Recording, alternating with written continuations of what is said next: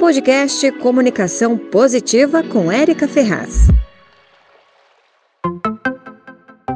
Olá, pessoal, seja muito bem-vinda e muito bem-vindo a mais um programa do Brasil 61 de comunicação o comunicação positiva ou comunicação mais. Isso mesmo, porque a gente quer uma comunicação mais leve, assertiva e menos violenta. Eu me chamo Erika Ferraz e estou com vocês toda semana para compartilhar dicas para uma comunicação mais positiva.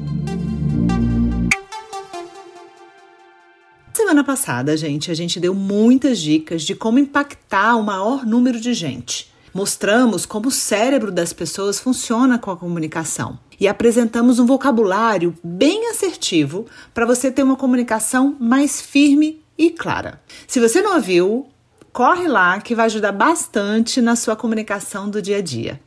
Hoje nós vamos falar do poder das histórias na arte de se comunicar.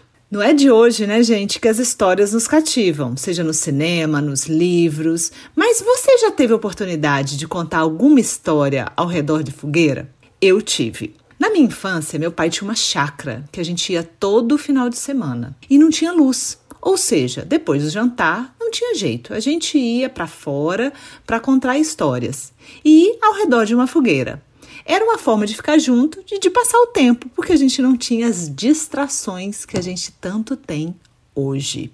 Pois é, as fogueiras são mais raras hoje, mas as histórias continuam, gente. Pode reparar, só mudaram de palco. Hoje as pessoas contam suas histórias nas redes sociais, no Instagram, no Facebook e pode reparar, quanto mais pessoal é uma história, mais contato a gente tem com a audiência e até mais seguidores. Pode ver que quanto mais histórias, as pessoas gostam de saber das histórias das pessoas. Você que é gestor público, político, assessor, deve estar se perguntando se as histórias têm a ver com a sua comunicação. Sim, gente, tem e muito. Se você ainda não separou uma ou duas boas histórias da sua vida, ou, histórias que você acha interessante, que tenha relação com o seu trabalho, busque fazer isso, gente. Comece um discurso, por exemplo, com uma boa história, ou coloque aí um caso né, dentro da sua palestra. Vai fazer toda a diferença. Mesmo que você seja um engenheiro, um cientista, um analista,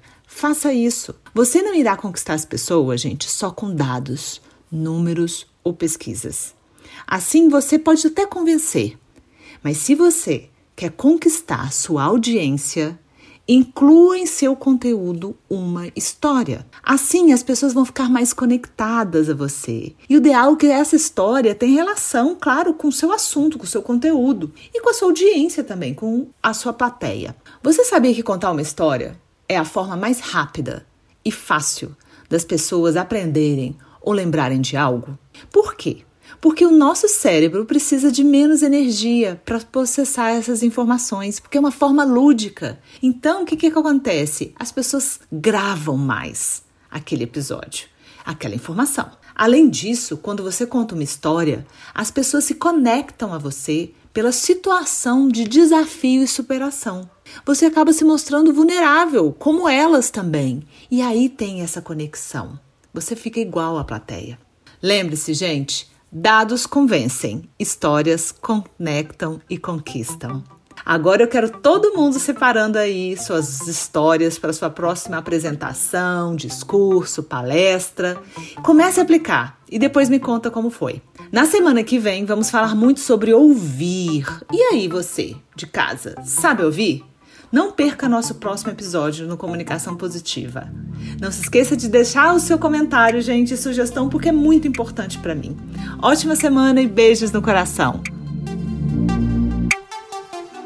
Você ouviu o podcast Comunicação Positiva.